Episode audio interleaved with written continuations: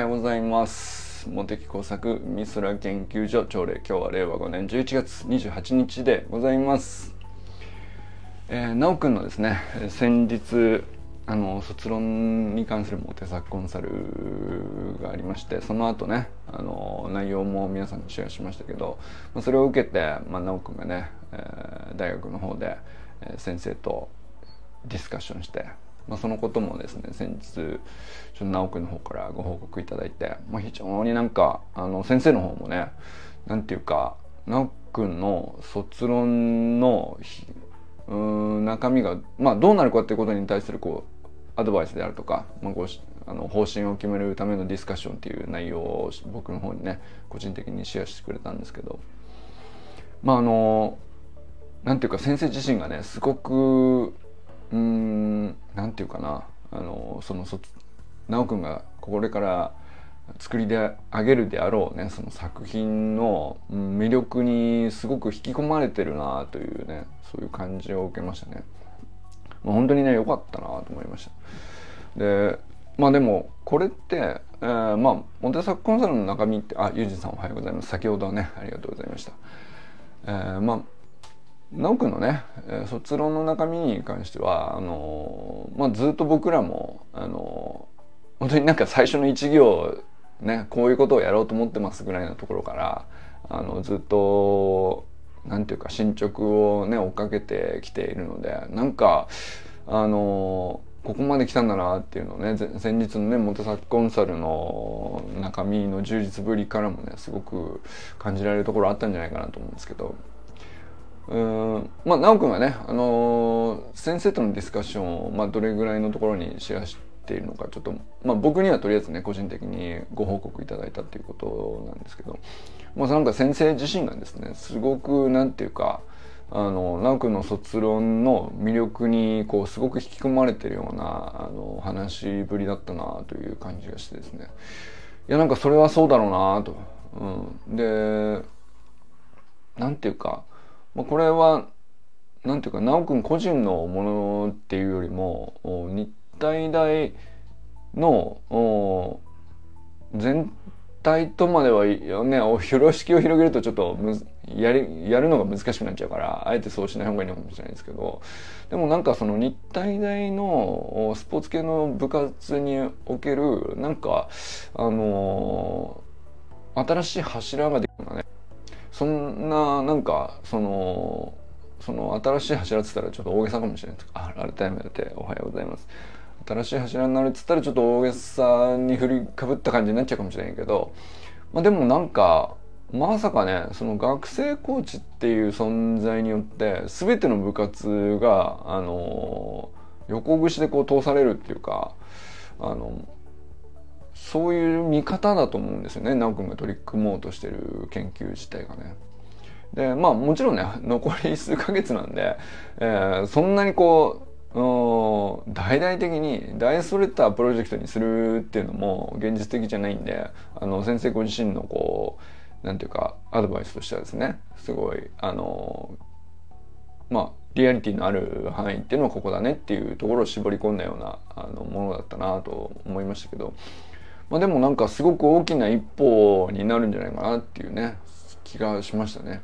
なんか改めてまあ僕個人があの直くんの卒論を見てて僕個人が興味あるっていう枠をちょっとなんか超え始めてるというか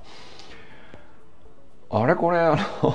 球技が違えばさチーム事情も違えばさ目指す目標の高さとか全然違うんだけどもあの指導者に目を向けることは今までねいろんな側面で、まあ、この昨今ねあのいろいろ話題になるんでこの名監督であるとかえー、名コーチがこのようにあのチームを強くしたとか、まあ、そういう話ってたくさんあると思うんですけどあの、まあ、その選手と指導者の中間的な存在として、まあ、日体大で学学生コーチっていう存在があってでそれでその全然異なる種目をやっている組織ですよね。チームビルディングにおいて、まあ、どのようなあのやりがいだったり役割だったり、えー、共通点だったり相違点だったりっていうところをねあのまあ整理しにかかるっていうこと自体がそのテーマをに興味を持つってこと自体が普通の人は誰も今までやってこなかったんじゃないかなと思うんですけどもうこれはなんかすごくうん一歩でも踏み出すだけでものすごく大きな価値を持つんじゃないかなっていうなんか改めてそういうふうにちょっとねあの直くんからあの先生のフィードバックがこうでしたっていう話をちょっと聞いてですね、まあ、思ったりしたな思ったりしたところですね。はいということで、えー、佐藤ひろみさんおはようございます。えー、川明宏さんおはようございます。あのそうですねあの川明さんと中島明さんの話をね昨日ちょっとしたんですけどまあ明さんが今朝もまた投稿されてましてあの川明さんからあの感想まあサロン内でねあの僕らにシェアしてくれたものを、えー、明さんにもね直接 DM で送ってくれたみたいなんですよね。まあ僕もねよかったら是非明さんに直接ねあのお伝えいただけませんかっていうお願いをしたんですけど、まあ、そしたらまああのもちろんああいう素晴らしい内容だったんであの母さんすぐに送ってくださって。であきらさんもなんていうかあの感極まってましたよね。あの本当になんかあの今朝の今朝のとこなのかな、まあ、昨日の夜なのかちょっとわからなかったけど。あのなんか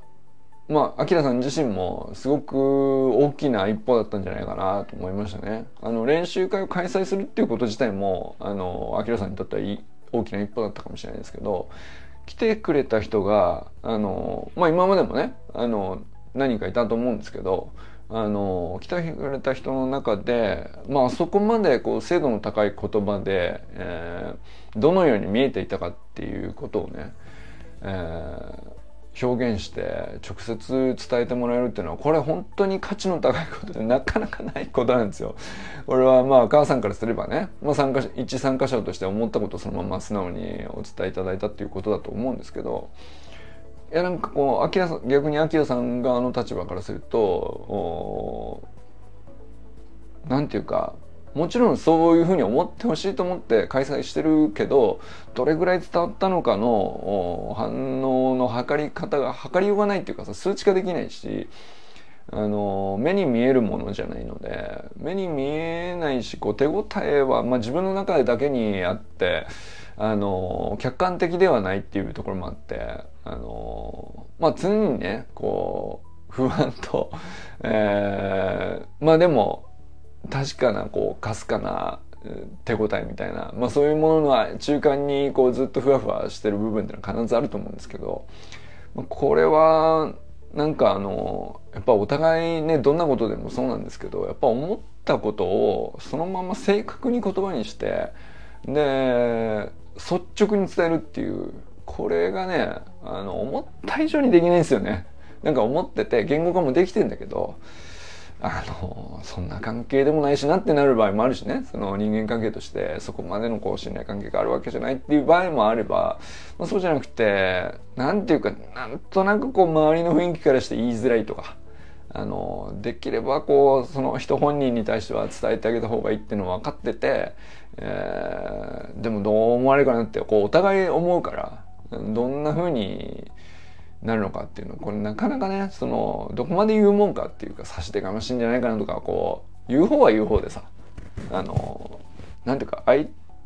手にお伝えした方がいいだろうなと思うような内容でもあんこれほんと率直になるって難しいこなんていうか コストがかかるんだよねこれねそれだけね。でもそれがこうちゃんとなんていうかあのうまく円滑に伝わって、えー、母さんの方からあの、アキラさんの方に伝わって、で、アキラさんはアキラさんで、あ、そう感じてくれたんだったら次こうしようっていう、その土台になる、うん、言葉ばっかりだったと思うんですよね。それはなんかこう、なんていうか、できなかったことを反省っていうよりは、あ、これで本当にいいっていう手ご、自分の手応えと、客観的に相手から見えてたことっていうののこう、まあ、マッチングっていうかこう一致するところここだったんだっていうここが一番一致してるなっていうのをあの見つけられるとやっぱり次に取り組む時にさらに強化しようっていうまあコアになる部分っていうかそれがむしろねこう反省よりも足りないところできてなかったところに対する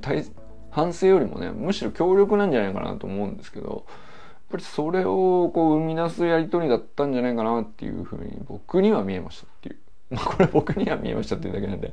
あの、まあ感想でしかないんですけど、まあなんか本当に、秋田さんこの後ね、えー、11月29日12月ももう45回練習会のね企画をしてますけど本当になんかうまくいってほしいなって思いますよね。でまあ川さんがこの後どまたどこかでね日程が合えば参加されるかもしれないしあのまあ川さん以外のね参加者の人とまた別なねやり取りがあってまた面白いことが起こればねいいなとも思いますし。なんかあのやっぱりねあのそうだから僕がさあのアキラさんの練習会をこう押すっていうのもまあなんていうかおせっかいといえばおせっかいなんですけども。本当に。なんかコミュニティナースというコミュニティナーシングの一環として僕はね捉えてますけど。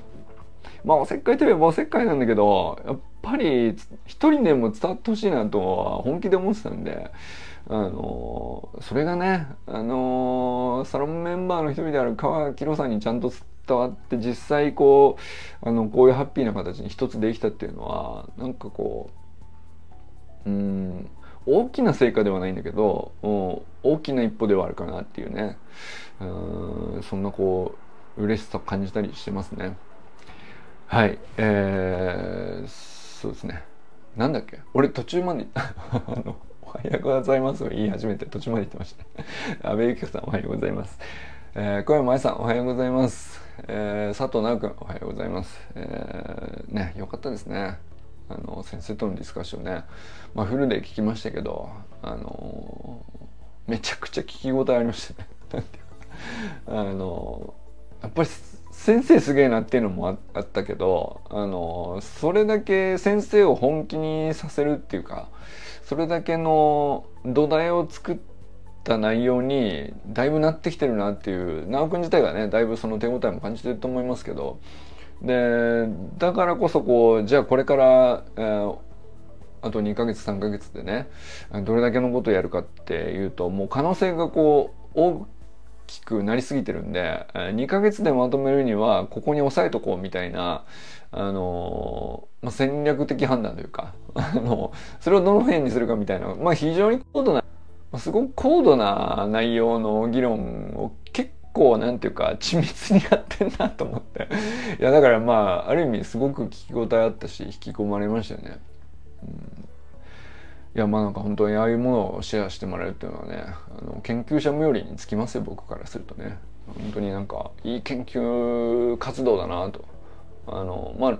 論文が仕上がってからみんなねこう世に触れてそれを読むことで研究ってこういうもんなんだっていうのをまあその一端を知るっていうことはみんなねあのみんなが誰でもやれることってとしてはあると思うんですけどその途中の過程でこういうディスカッションがあったとかこういう判断があったとかあのこれはあの妥協ではなくてあの今は置いとくとかっていうまあ本当細かい決断の連続じゃないですか研究ってね。でまあテーマを絞るとかあのその絞ったテーマの中からそれを手法としてはこれを取るとか全部決断なんですよね小さいけど。あのただまあ本人としては、まあ、決断っていうふうに振りかぶってないかもしれないけどいや本当にこれでもあの無意識かもしれないけどものすごいコストのかかることなんだよね脳みそに対してはね。あのなんていうかあの思い切って決めるっていうことじゃないし、まあ、スポーツのようにあの流れルールに沿って流れていくものでもないから、まあ、ルール自体も自分で作っていくところ側面があるしね。でなおかつあの決めたことがあのこれで良かったのかどうかの答え合わせのしようもないというね。だけど積み上げて作品を作るしかないという。で世に問うてえー、初めてねなんていうかあのなんていうか形になってから初めてあの自分の手応えってあれでよかったのかとかっていうのがこう初めて振り返る状態になるんだけどやってる最中は本当にねなんか決断の細かい決断のこう積み上げというかあれがこ